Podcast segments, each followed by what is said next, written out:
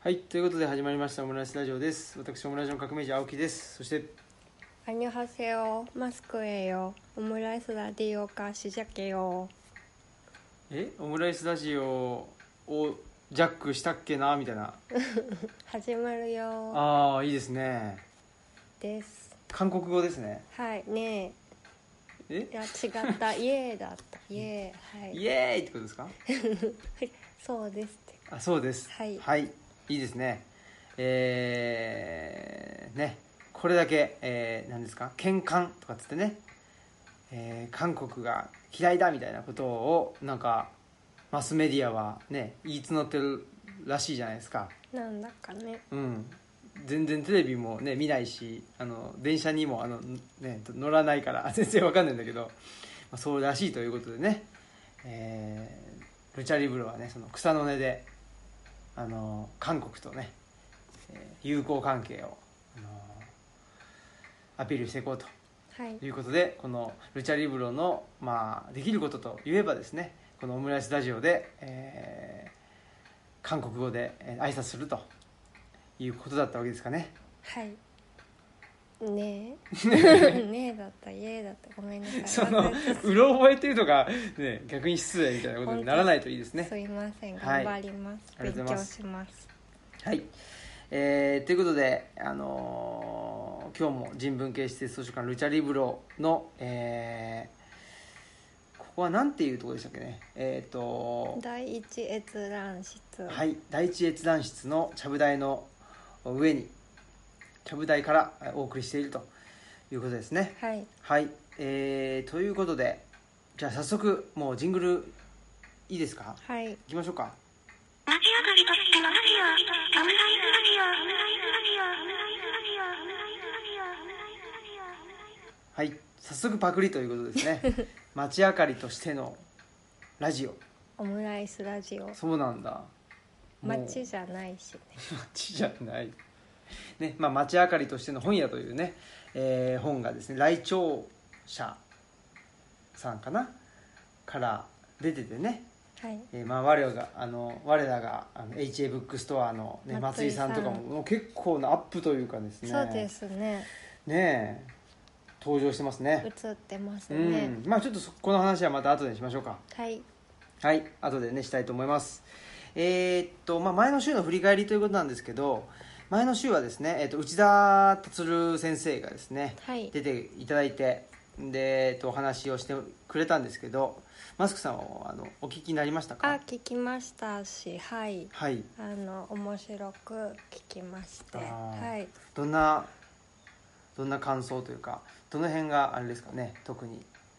そうですね、うんあの山崎正弘さんとも似たような話をしていたなって思ってそうんうのん単純化していって、うーんで要するにっていうふうにあの言うっていう感じがすごくあのそういうことを言ってたなと思いましたね。あのうん山崎さんもこうやっぱ本屋さんでよく見かけるのが、まあ、こういう何々のためのたった3つのセオリーとうか,、んまあ、なんかそれ以上に考えたくないみたいうな。んやっぱりあの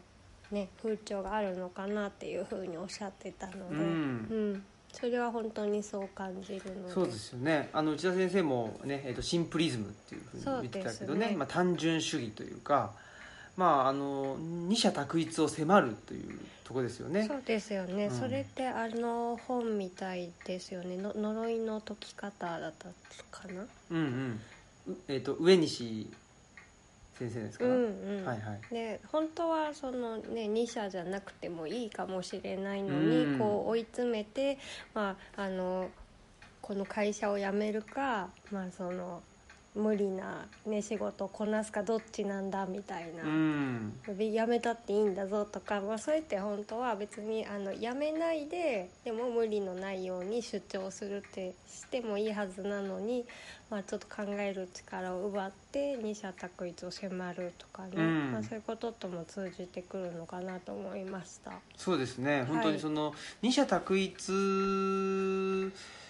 を迫るとか、まあ、二者択一を迫られるという場面っていうのはまあたまにあったりするんですけどやっぱりそういう時って大概その相手のマウンティングだなっていうあそうですねマウンティングというとねなんか最近の言葉ですけどなんだろうなまああの自分が上に立ってなんていうのかな、まあ、あの物事を有利にねあの進めたいというふうにそうですねそのためにに二者択一を迫るっていうんでその二者択一自体にはあんまり意味がないっていうふうにあそうそうです思ってるんですよね。うん、だから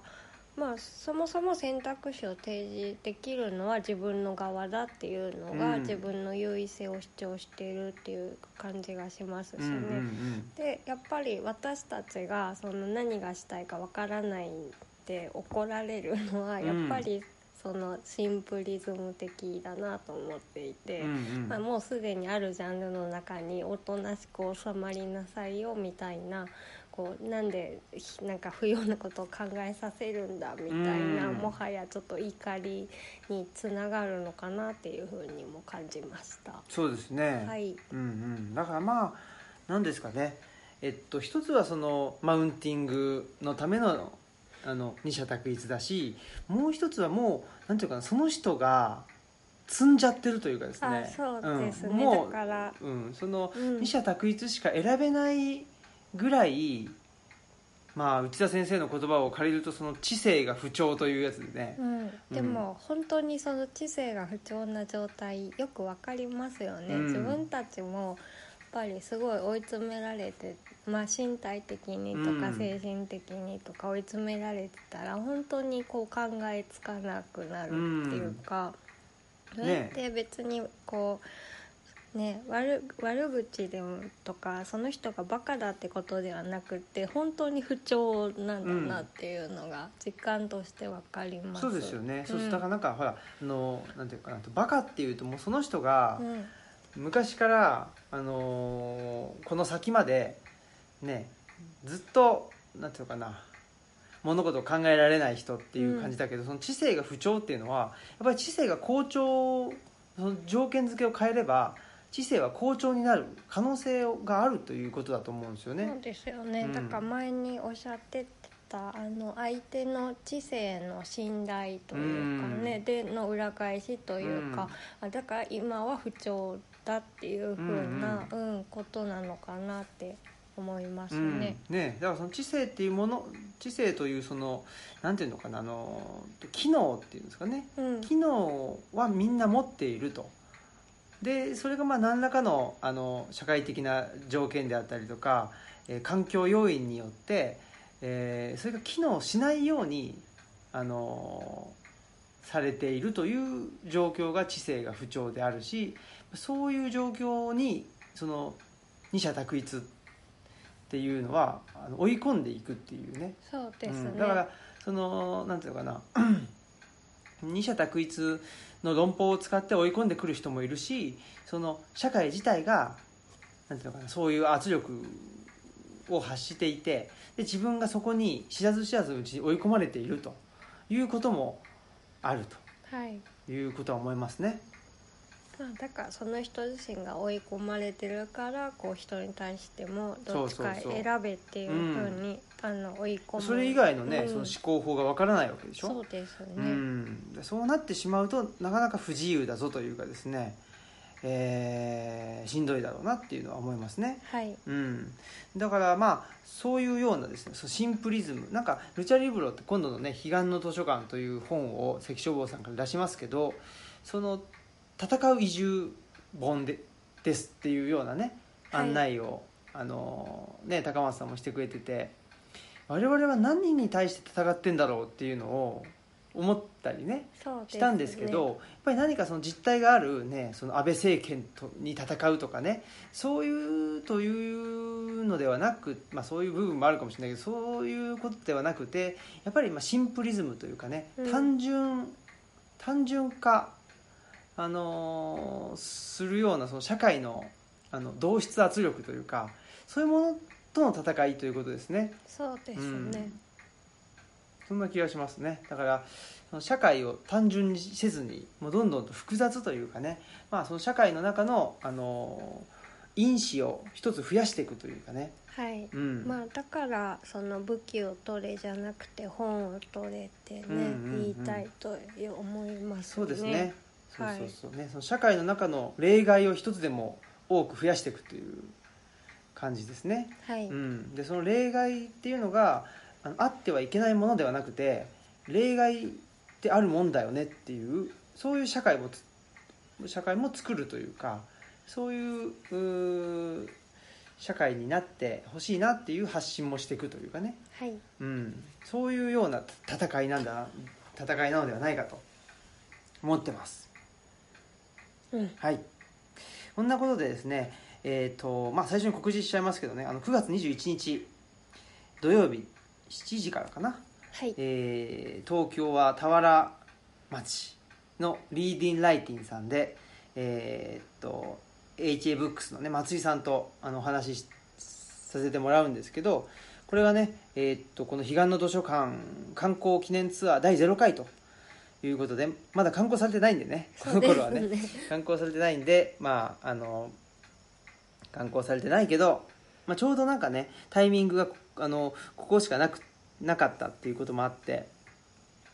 えーこの時に東京に上京してイベントしますけどそれがまああ白黒つけない暮らしということでそれがね多分この今の話なんでしょうね そうですね、うんまさに二者択一じゃないというか、ねあの真ん中で揺らいで考え続けるというか、うんうんうんそういう意味合いかなと思いますね。そうですね。うん、ということででそうですね、まあ、そういうような話にえーなるだろうというふうに思っておりますが、まあ、この松井さんとのねトークにもぜひ来ていただきたいなと思いますまだあのーえ席はあるということなのではいぜひぜひ来てほしいなと思っています。はい。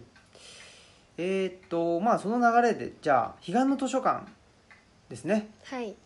書籍彼岸うんの図書館、我々の、えーまあ共著なんですけどね。共著だけど、まあルチャリブロの短調みたいなもんですけどね。そうですうんね、、 2人で書いて、えーいたやつですけど、まああのーこれの最新情報ということで、まあ、もう我々はがすることは特にないんですけど、はいまあねあのいろいろこうカバーを取ったところの、まあ、デザインとか、まあ、カバー全体のデザインとか帯とかあと別帳扉のデザインとかが出来上がってきて、まあ、着々と進んでますよっていう感じでしょうかね。そうですね、はいうんえーデザイナーの中井直子さん直子さんですかね、えーがまあね忙しいところあれですけどねそのいろいろとデザインしてくれてるとはいいうことですねで200何十ページだっけ26070ページ7080ページぐらいあるんだっけって言ってたかな、ね、だから結構分厚いですけどね、えー2000円ということでこれはお買いお買い求めやすいっていうんですかはいねねこれはでも内容もね面白いですよね、うん、いや充実してると思うし、ねやっぱ本って全体的に安いですよねいや安いわ、うん、本当はだからこれ僕だったら僕だったらっていうかこのね書籍業界とか何でもなくってこれをねいくらで売りたいですかって言ったらやっぱり34万はしますよね、うおん、ー お34万して34万からっていう感じですねおうん豪華です、豪華ですねまあでもそれぐらい豪華な内容いでやーそうだと思いますよそうですよね手間かかってるからねあそうですよね、うん、高松さんのうん、 そうですねありがとうございます もう対談者も多いしねそう一人一人だって連絡取ってね本当にうね、ん、やってくれてねね対談だけじゃなくてこう副音声というか、うんまあ、中がねあのちょっと振り返りの中みたいなものもね、うんつけていただいたりしてあのなんであの音声で聞いたよとかそのイベントに行ってそのお話は聞いたよっていう人でもさらに楽しめるようにそうですね、うんあの追加でね僕も中央結構ね追加したりしてますしねこの時なんか僕の記憶違いがあったよね坂本さんとね、あのフィスキャンプ坂本さんとの対談も、ね、彼岸の図書館に入ってるんですけどそこひその対談した場所を中で書いたらその中に対しての中としてあのそれは記憶記憶違いだみたいな 中が入ったりとかね会話してるっていう中でも中上でのねあの対話た対話というかねと会話とかも入ってるんで面その白い辺もね面白いですしあとはやっぱりねマスクさんのイラストがもう満載なんでね冷や汗これはやっぱり面白いですよまあ、動物たちねあの、うんカボス艦長とオクラ主任がもう随所にねねあのね今ビローンって寝てますけど、うんカボスさんがいろんな姿を描いて、うん楽しかったですねあとはあれですかやっぱりね まあ人物っていうのもはいね書いてあの太田さんがすごくねあの可愛いあうん感じで、そうですねね太田明日香さんは、まあ、あの大体ねあの SNS で探したら今はもうね、ご本人の写真とか出てくるので、もうちょっとそれを拝見してうんうん書いたんですけど、うんうんまあ太田さんはあの私が可愛いなって思った写真で、うんあの多分飛鳥駅うんうんであの同じ名前だぞって言ってあーはしゃちょっとはしゃいでるみはたいいはなとこがすごい無邪気で可愛いなと思ったので、うんその姿をあの描きました、うんはい、あとはやっぱりね、えー建築家の鴻島雄介さんが可愛かったっていう そうそねうですねうんあのはいぜひ見てほしいですねその辺のイラストの感じもいいですしねそうですうね、ん、結構だからそのなんていうのかなえーっとオムラジで聞いたことがあるとかルッチャルッチャに収録されてるのがいくつかあるのかなあルそうッチャの2号にねあの歓喜さんと東君千賀屋さん、ねえとのやつも収録されてたりあと鴻島さんのやつもそうかなそうか鴻島さんのやつも3号のねあの関東のやつですねそうですねあれも収録されてますけどえーっとまあ文章も一回ね見直してるしえーっとまあもちろん中が入ってるしっていうんで結構ね、えー変わってますんでそうその辺も、ううんん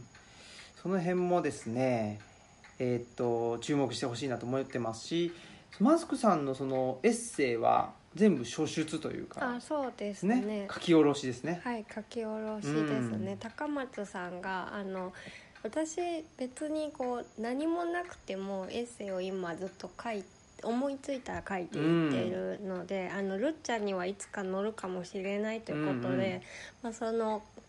たくさんの中から選べるように書き溜めていってるんですけど、その中から高松さんが選んでくれたものを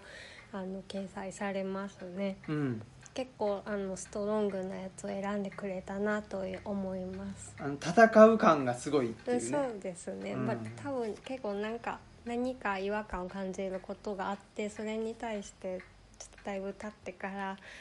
あのな 何クソみたいはいはいなあの何クソってすごい言葉ですね。そうですうね、ん、といった感情で、うんあのそういった風情で書いたものが多い基本はやっぱりそれがガソリンですよ ねマスクさんの場合はね何クソっていう感じそうそうそうそう何クソって何なんだそのろその違和感っていうかねうあそうですねでやっぱりそう考えるとなんていうんですかねその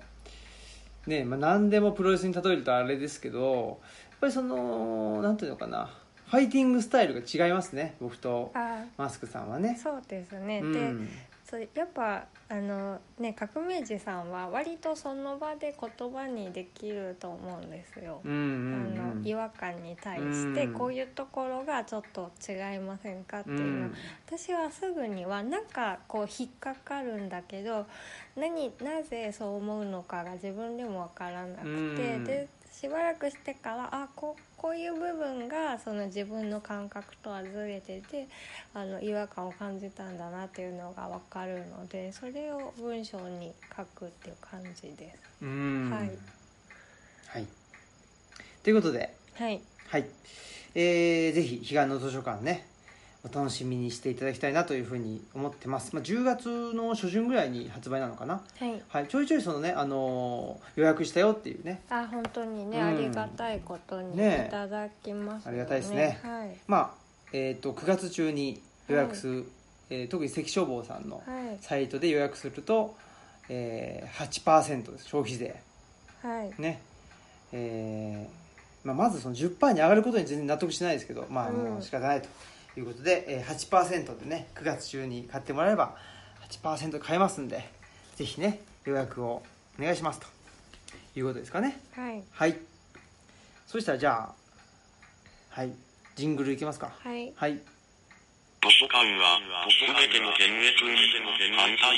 反対する、反対する、反対する、反いい対ですする。ねなんかもうこの80年代の SF 映画みたいな手作り感が手作り手作り SF はいはいなんて言ってるんですか図書館はすべての検閲に反対するお図書館の自由に関する宣言より抜粋うんしましたはい、はいじゃあ何かあれですかそれにしたはあの背景はあるんですかあえー、とあのまだちょっと全文取り寄せようと思ってできてないんですけれどもあの南日本新聞でしたかねうんであの鹿児島の図書館3巻ぐらいが利用情報をあの警察に提供していたっていうことがあの掲載されてたみたいででまああのでもまあそれもねあの図書館の自由に関する宣言でねあの一応令状がないと基本的には提供できないっていう風にまあなってますしであ,、うん、あとまあもうちょっとねそのね図書館は団結してあのそうしあのなんだろうそういうことに対抗するみたいなことが書かれてるので。うんまあそういうニュースをあの国立国会図書館のカレントアウェアネス R っていうあの図書館に関わるニュースを発信してるあのものがあるんですけれどもそれもそれにも載せたらいいのになって思ったりとか、まあ、そういう提供しを求められた場合にどういうふうに対応するかとかも、まあ、図書館協会とかでなんか話し合ったりしたらいいいいなって思って、うんはい、ちょっとジングルにしてみました。図書館協会で話し合ったらいいなっていうのは我々が図書館協会で発表するからっていうことあですか、うんうんあの別にそれに限らずあ限らずねうん、日本図書館協会だけじゃなくて、うんうまあ、んその所属してるあー協会の地区大会とかでだみんなであのその間とかその担当者だけの問題ではないと思うのでちょっとみんなでどういうふうにしたらいいかっていううのを、んあの確認しといた方がいいよなって思いましそうですた。ねはい、うんねえなんかでもなんですかねあの、まあ、マイナンバーとかもそうだしねえなんかこれだけその情報が溢れてくるとなんか情報自体がなんかすごく軽いものになってきてるうんっていう気もしてて、そうするとねその司書の人も、まあ、司書である前に人間だったりするので、ね、そのなんか情報っていうものに対する扱いがなんか今までよりもねもしかしたらなんか軽いのかもしくはでも昔はねそのなんだっけ連絡網とかうで、んその時の情報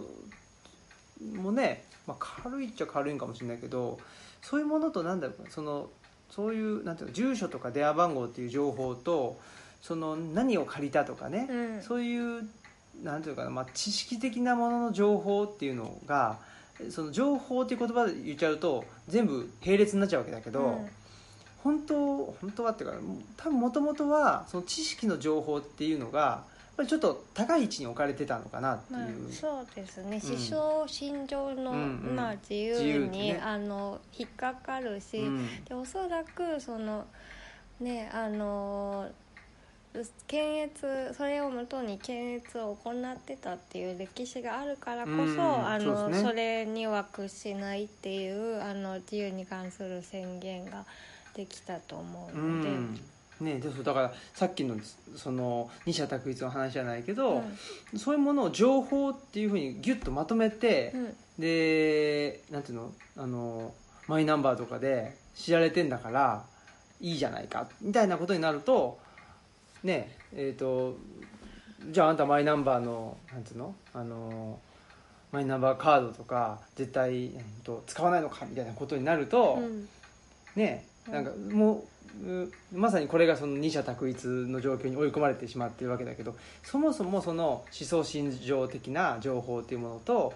ねえーそういう、まあ、あと行政サービスを受ける時の情報って違うもんじゃんっていうそうですね、とこなのにその辺を、まあ、あえて一緒くたにして二者択一を迫ると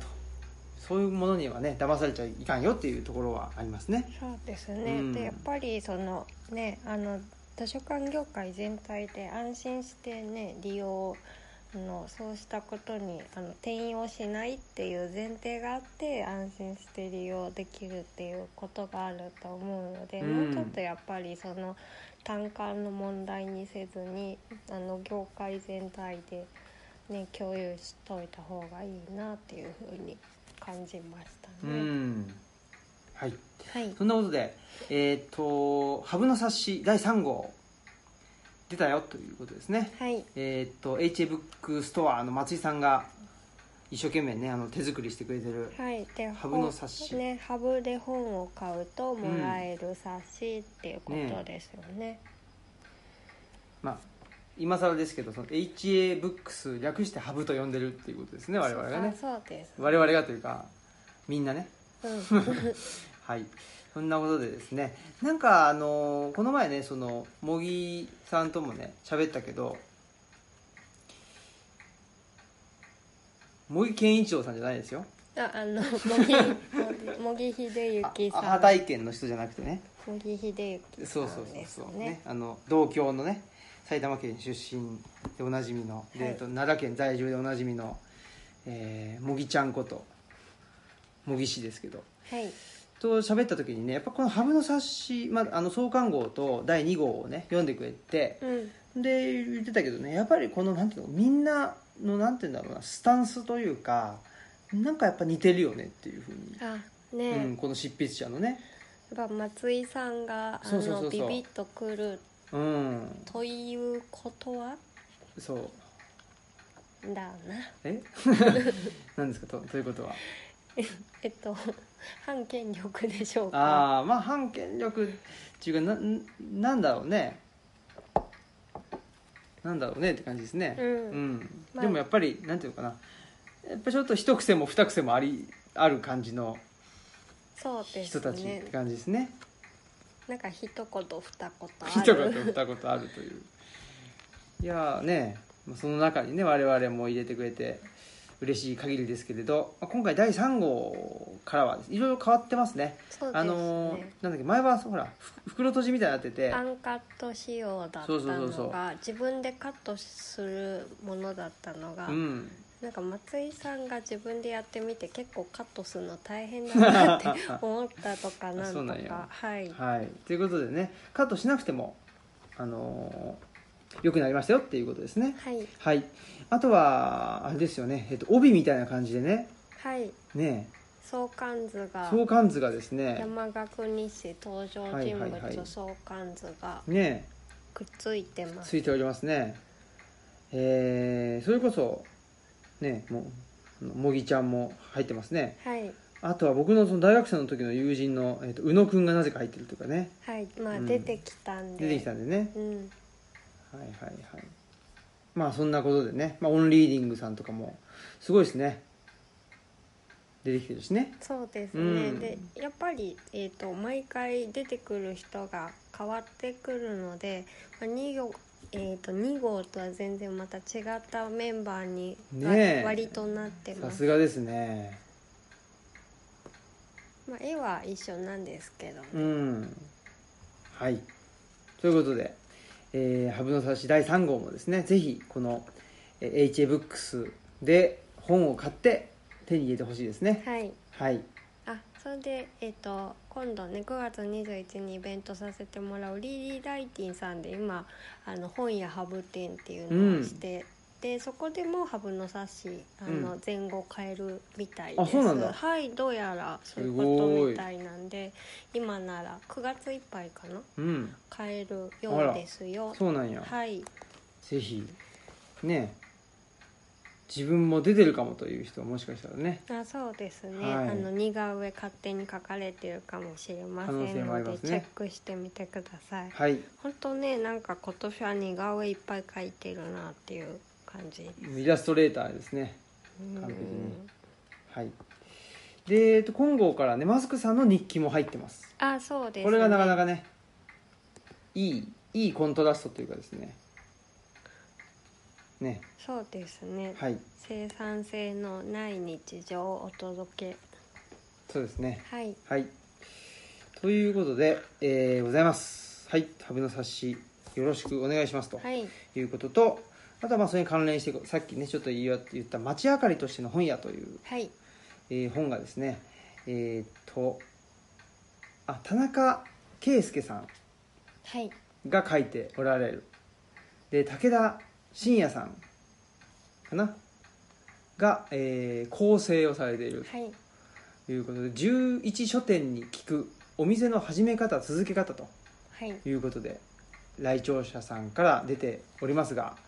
これはなかなかですね写真もたくさん大きくねあそうですね使ってあったりりして、なんていうのかなその本屋さん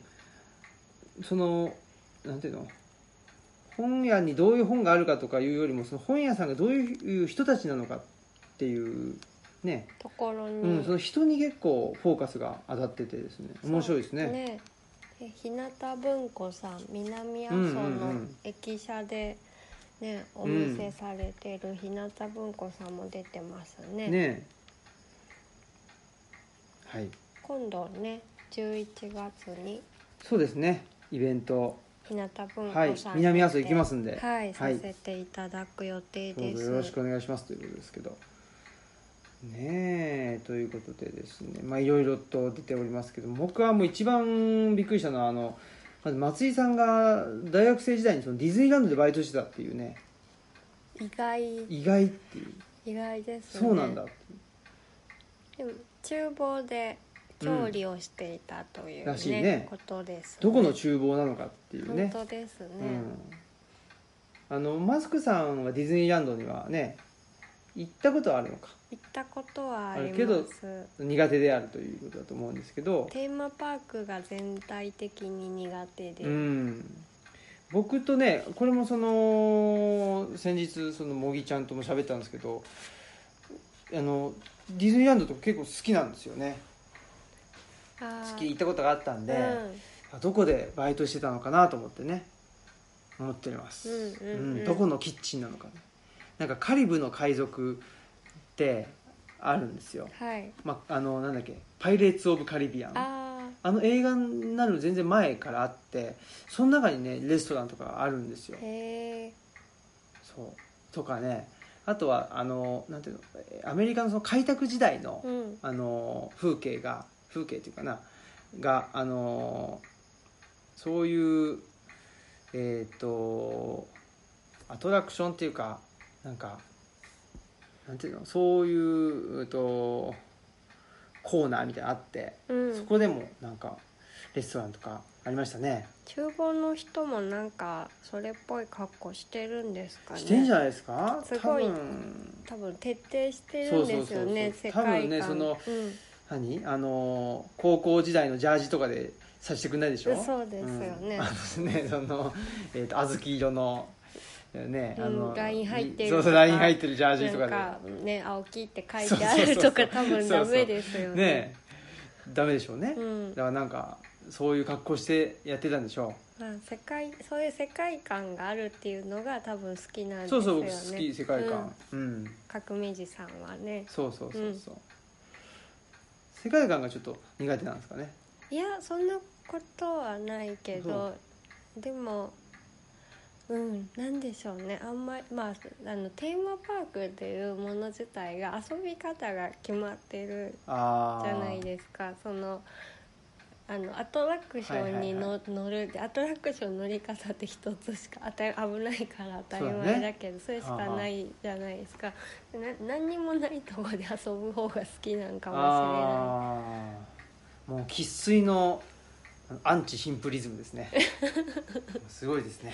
なんかそれだったら川でこうあのちびっこが棒を持ってあのつ釣りこれで釣りだとか言ってる方が、あの好きかもしれないうーんはいはい、ということで、えー、街明かりとしての本屋もねぜひ読んでみてくださいということですねうんまあ、別に僕らが特に何も あの関わってるわけじゃないからあれだけど、まあ、すごい面白かったですねあ良い本だと。良い本でした、うんあのリーディン・ライティンさんも出てるんですねあそうですようね。ん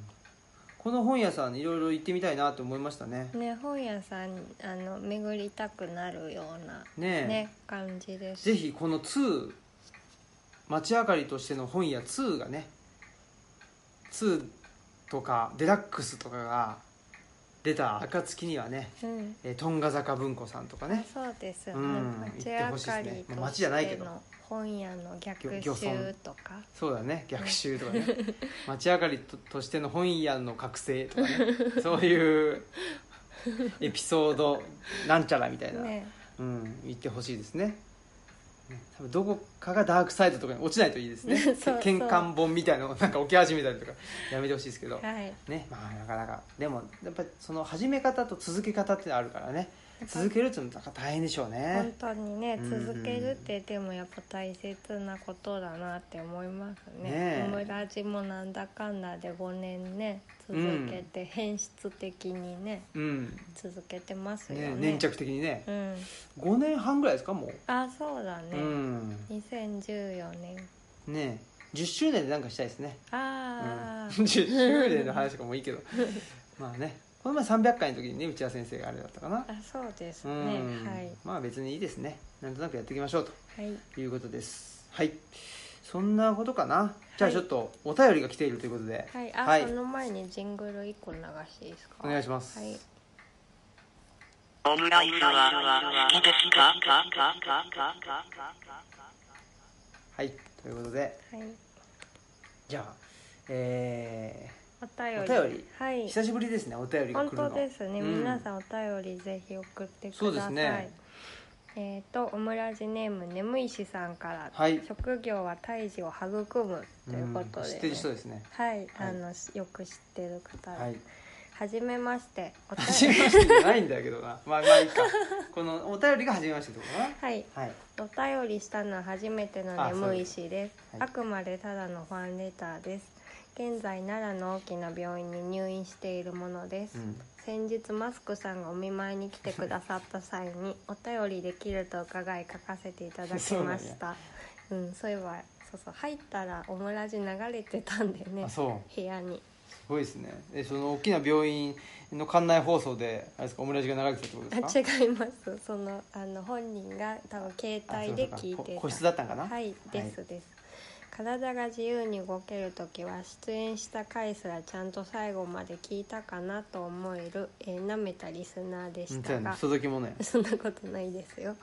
ベッド生活になり点滴の副作用で手足が不自由で目もうつろにしか見えない日々を迎えツイッターから久しぶりにオムラジの存在を思い出し毎日に3本拝聴しているヘビーリスナーとな り本当暇だからねわかるわかる。で病室の閉じ込められた世界にいると日常音丸出しの編集されていない緩やかな1時間超えのラジオがなんと豊かな潤いを与えてくれること がそうなの良かったね、うん食欲もないのに優しく寄り添うスープのように染みますオムライスって言ってるけどうんただ聞き慣れないいや聞ききれないぐらい素材があることに感謝とグダグダ感の中にある人生を豊かに生きる濃厚なヒントが詰まっててありがたいですどうぞ引き続き健康に明るく楽しくオムライスラジオを継続願いますことを念じしておりますまた胎児が外に出てきたらぜひまた我が家にも遊びに来てくださいそしてまたお経をみんなであげましょう感謝を込めてのファンレターでした合唱はい 合唱というこさとですがですねそうですねえっと何1回かな2回かなぐらいはね、うんえっとオムラジにも出てくれている、うん、2回ぐらいですかねかな83 83年会年か会とあとあの,、うん、あのお家で撮らせていただいたやつ、撮りましたね一回ねはい、あるんでうん、その、えー眠いし氏がですねえー今まあ入院していると、ねうん、あのーそうなんですよえっ、とね誰だっけえっ、と UU ワイドかな UU ワイドってあるんですよあの TBS ラジオのまああのあるんですもう終わっちゃったんだけど大沢優里さんがああ大沢ゆりさんじゃないわえっ、とね文化放送のえー、誰だっけあの佐藤勝氏が出てたあなんだっけあのラジオ第1第3第5金曜日に出ているんですよ今も出てるのかなえっとあれですよえあれあのラジオ大沢優里じゃなくてゆうりさんじゃなくてなんだっけねあの人もう忘れてしまいましたねね えなんか最近聞いてないからな、ねうん、あのラジオあのラジオって言っちゃうとあれだけど、うん文化放送えっ、とあ国丸ジャパンえあでそうだ、はすねそう国丸あの野村国丸 さんのねあうん国丸ジャパンの野村国丸さんがえっ、とね病気ご両ん病気まあそのなんかね言うんですよそうやってそのまあ病気で、えー療養されてるうんご療養中の方みたいな感じでそのラジオのねとリスナーに呼びかけるわけですけど、やっぱりラジオってそういうもんな気がしますね、うんううんんその病気で寝たきりとかそういう人に対してのまあものですね、うん、うん、なんかそこが基本のような気がするななんかそうですよね、うん最近知り合いからもまあなんかちょっとあの弱ってる時に、うんたまたまふと聞いたらなぜか癒されたって、ねうん言われたりなんかこうねあとポコッと時間ができてちょっと一本聞いてみましたってね、なんか知り合いの人に言われたりとか、そんなもんでいいんですよねう、ん、そんな感じですよもうね。それ以上のことはもう求めないでほしいですねあそうです ね、別に求められてない けどやっぱりそういうなんていうのかな病気であったりちょっとなんていうのあのーやっぱりでもほらなんか世の中がねなんなんみたいなところがやだわみたいなうんところある人が聞いてくれてるような気はしますけどね、まあ、きっとねうん、わからないけどそういうことで、えー病気ご療養中ご療養中の方に向けてオムラジはやっているというわけでもないかな、まあ でもそうそうですねまあでもいいかうんうんまあでもあのね前回のあの収録はい千田先生との収録であの、うんね新平さんが「元気です」の意味をうん言ってたじゃないですか、はいはいでまああのねあの吉田拓郎も「まあ、なんとか生きてます」っていう意味合いでう「ん元気です」って言ってて、うんうんうんまあ私たちもうんすごいピンピンしてますってことではなくて。うんなんとか生きてますそうっでてすいうねのが正しいと思うのでうんまあ、そういうオムラジももうそういうねなんとか生きてますっていう発信だと思って聞いていただけたらと思いますそうですねそうそう生きてますよっていうねね。はい、そんなようなことなのでぜひまああれですねあのーお便りもねあそうですね、はいなんかだからそのうん特に何かすごくすごいその疑問があるとか質問があるとかね、えっと、そういうことじゃないんですよあねで、うんなんとか生きてますって教えてくれたらあそうそうそう嬉しいです。生存うん、をねあの確認し合うみたいなそうですね。うんでとこでだからねやっぱりまあちょっとこうね社なんか社会に対してちょっと違うんじゃないとか、まうあ、んちょっとしんどいなって思ってる人同士がなんかたまにこうね海の上で明かりを送り合うかのようにうんはいはい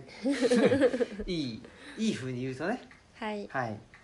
あ、いい風に言うとそうそうですけどまあ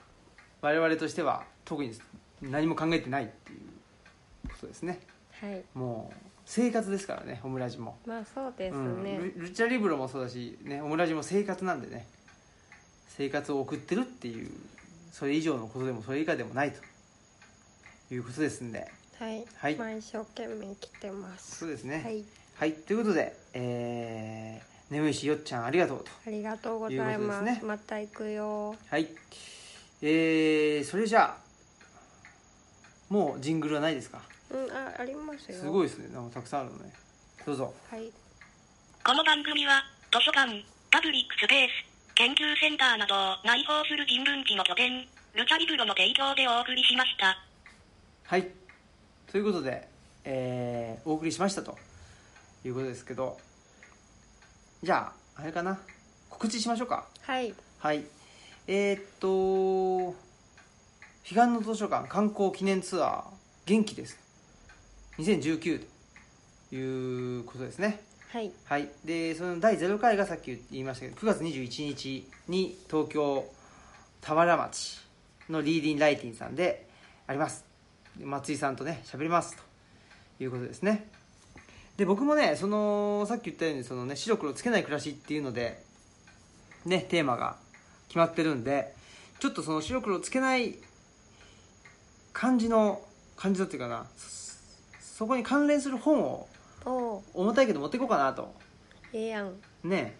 思ってますただほらその前に僕高松さんとあのー営業するでしょは彼岸いの図書館をせやねだから重たい重たいのはなぁと思いつつもでもなんかね持ってった方がなんかあの楽しそうだしいいかなという気もあって持っていこうかなとは思ってますはいそんなことでえーですね第0回はえっ、と白黒つけない暮らしというのを松井さんと喋るよっていうことですねそうそうでえっとかまあ観光直前だけど予約はその場でもできますので、あの気になったらぜひその場で予約うんしてください、そうですでねその場で予約するといいことあるんだよねあそうだそうだいいものがもらえるよとねいうことですねはいそれがえーっと9月21日ですねはいで次次も東京なんですねあ10月そう8だよ日う、ね、ん、火曜日これ何時からだろう7時からかなち時だったかなちょまえー、っとえーっと東京はですね、えー青山ブックセンターですねこれえらいでかいところみたいですねえらいこっちゃですね、うんえーっと、そうそう、ブログに、あの、彼岸の図書館観光記念ツアー元気ですの詳細まとめてるんで、あそうですねルチャリブロのね、あ、やっぱり19時からみたい19ですね。時から、はい、10月8日火曜日19時からですね、えー、と青山ブックセンターで行いますとでこれはね、えー前回のあのオムラジにも出ていただきましたけどあの内田達郎先生とトークということなんで、えーございますねはい。でえっとタイトルですけど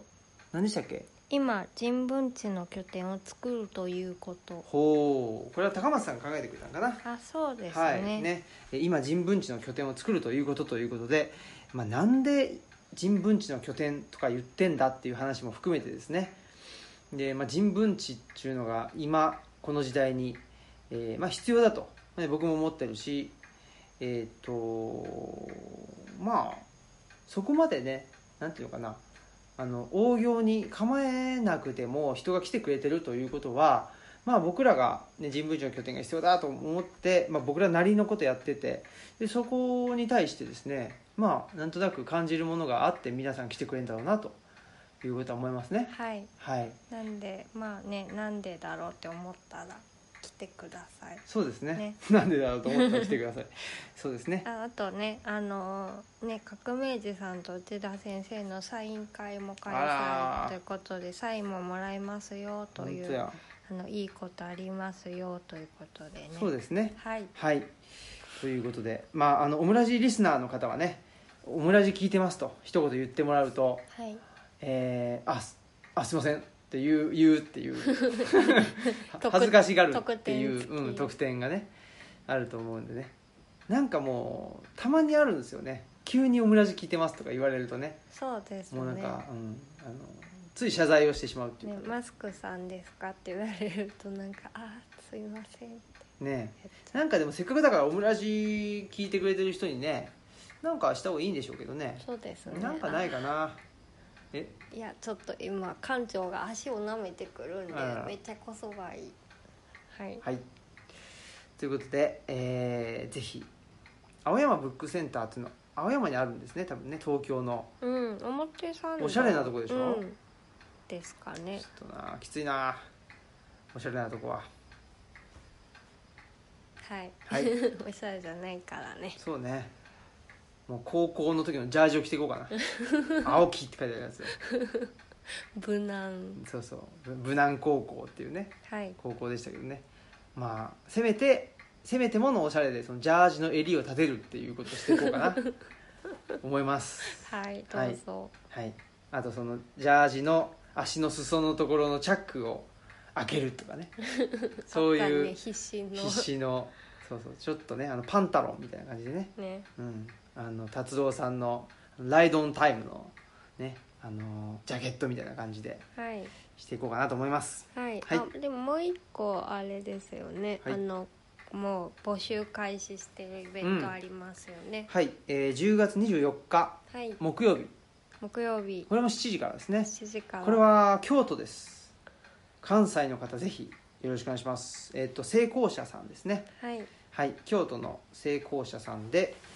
えーこれはあのー我々2人登壇します登壇っていうかはい内出ます田んでね内田先先生生ととあの三人でお話しさせていただきますねですね成功者さんすごい良い本屋さんで、うんるっちゃんもいてくださってるので、ねえありがたいことではい楽しみですそうですねえーっとはいなんだっけ神宮丸太町ですね駅は京阪うん か ななん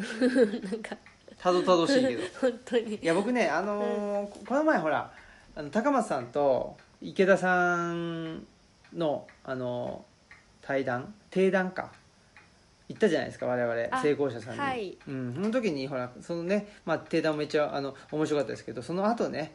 あのータイ料理屋さん行ったじゃないですかあそこは美味しかったなと思ってね、成功者さんのその一本ねあの、うん違う通りに、西側かな、うん、あの台湾台料湾理料理屋屋ささんんともかねあったし、タイ料理屋さんとかねなんか国際通り感ありましたよねいいそうですね国際通り そうねあるんだっけ国際通りってまた別にね、えっと沖縄にありますねあそうか、うん、またちょっと違うんだけど、うんまあそのねこ国際的な感じでねはい良かったですよねあのタイ料理屋さんもなんていうのあのほらタイタイ料理レストランっていうんじゃなくてあのーと屋台みたいなあねそうそうそう感じだったしあそなんだっけバインミーだっけあそうれ美味しかったですねねえだから時間なかったからそのテイクアウトをうんその場で作ってもらって、ちょっと待っててそれを持って帰りながうらんうん食べたんですけど、ねえ本当美味しかったねねえまた食べたい食べたいよねねっていうんでですね、えー10月24日まあ、えー成功者さん木曜日ね木曜日ですけどね申し訳ないですけどえあ7時うん、なんで、えーぜひ来ていただいてねね土平日です平日けですどけどねはいね、もしねあのいらした暁にはタイ料理屋さんもチェックしてみてくださいそうですねごい美味しいですねえまあ打ち上げねどこ行くのか分かんないけどタイ料理屋さんにいたらいいな 今かあそらこで打ち上げをしたいかなでもいいよねなんかで適当な感じでねまあ美味しかったよね美味しかったっすわ、うんうんうんということでこの成功者さん成功者さん30なんでね定員があそうですよねこれはもうすぐ埋まる可能性があるんでぜひちょちょっと早めにあの、はいご予約された方がねあの、うん確実かなと思います、そうですね、はいお願いしますはいはいで関西は一応今のところ出てるのはこれだけなのかなそうですねうんねですねはいはいあと一応出てるのは次が茨城ですかそうですねこれももうあの多分チケット買えうんうんるようになってますね、 11月16日から17日にかけてということで土日すごいですよねなんだっけ「森の生活」っていうまあねあのソロの「あの森の生活」って本がありますけどそれをテーマにしたそうですねイベントなんですよねはいうんそこにねユーユまーあスブックストアさはいはいんのとえっ「とあ YourBook」じゃないかあなそうか YourZBook Yours Book かなうんはいあのはい東京の六本木かなで分吉はいをやっておられるはい方が主催するイベントということですねそうですねで、はい茨城のアスナロの里というね、とこあのキャンプ場で、うんあの開催されるとねいえうことですまあ第1回ということでねどんなことになるやらねはい私たちも楽しみですね我う々も、んまあえっと、私たちは出張図書館ということで、まあ、あのいくつかこのイベントに合わせて選書してその場で読めるような本を持っていくっていうのとあとオムライスラジオを公開収録します、そうですねっていうことですね。はい3本立てはいということではい私たちがしゃべるのとうんあとは染谷さん、はいその主催の人ですね、うん主催の染谷さんを来てくれるのとあともう一人はその、えーこの前のね、えーっとパブにも来てくれたあのい白岩さんですね、シャウト・アンダーソンの研究者でおなじみの僕もすっかり覚えました、シャウト・アンダーソンね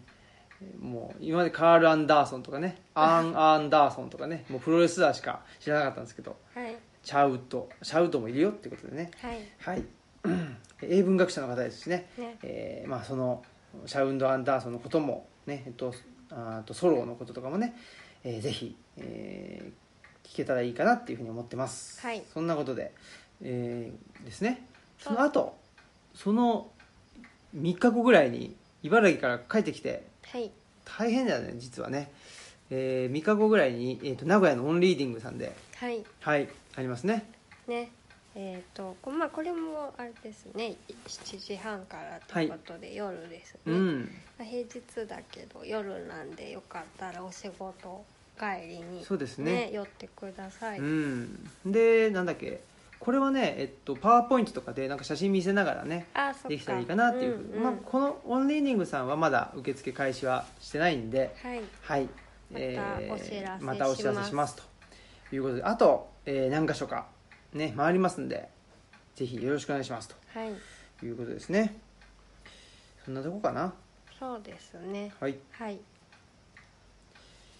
いですかねそうですね、はいまあ、またあの決まったものから書いたりあのリンク貼ったりしていきますので、またちょいちょい覗いていただけたらとそう思でいますすねはいぜひぜひよろしくお願いしますはいということではいじゃあエンディングいきましょうかはい、はい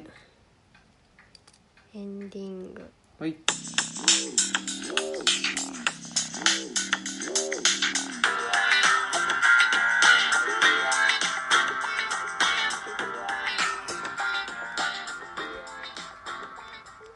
はいということで、えーそういえばねなんかこの前、えー某神戸の栗さんとですねはい喋ってたらなんかあの京京都に行った話してたでしょ我々がああはいその時なんかちょいちょいちょいちょい間違ってたんだよなみたいな地名地名が間違ってたのかななんかわかんないけど間違ってたわなんかつ何とツッコミ入れたかったみたいな言ってましたわねいければいいよ いやでもいいよねまあその辺もねぜひあのお便り欲しいですねうんちゃんと書いてくださいそうですねはいうんまあそんなことで、えー京都もねまた成功者さんとも行きますし、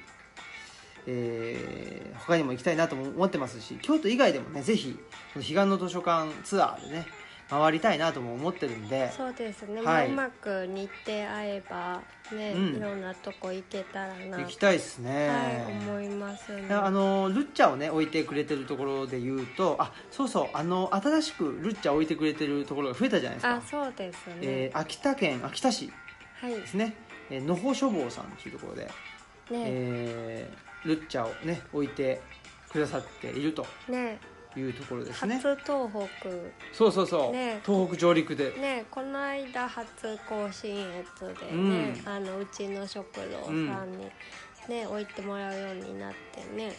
嬉しいですねねえということで今だったらね今だったら大抵の場合、あのー初なんとかになれる可能性がありますんであね本当 だね別にいいけど、まあ、ちょっとね彼岸の図書館っていうのはね本だからね全国流通しますけど、まあ、そこに合わせてねるっちゃんもぜひねえー全国にね届けられたらいいなという思いとそこで販路が拡大しすぎてもね作るの大変だなっていうところがあるんで そうですね、うんまあまあ手作りなんでねそうですねまあ適当にいい感じでねできたらいいかなと思ってますそうですね、はいでまあね彼岸の図書館出てから次にはね山岳ノートうんとかねどんどん本も出て本も出ますようんうん出るので出ますしねそうそうそんで成功者さんのほらイベントのタイトルが言ってなかったわねえっ、と本を守る、書書物じゃあない違う書物を守る戦い、はいということで、えーちょっとね物々しいタイトルですけどね、えー内田先生がね一回日本農業新聞とかに書いてくれた記事だったりしたんですねはいということでお楽しみということですね、えーでは、えー本日のお相手はオムラジオ革命児青木とマスクでしたさよならさよなら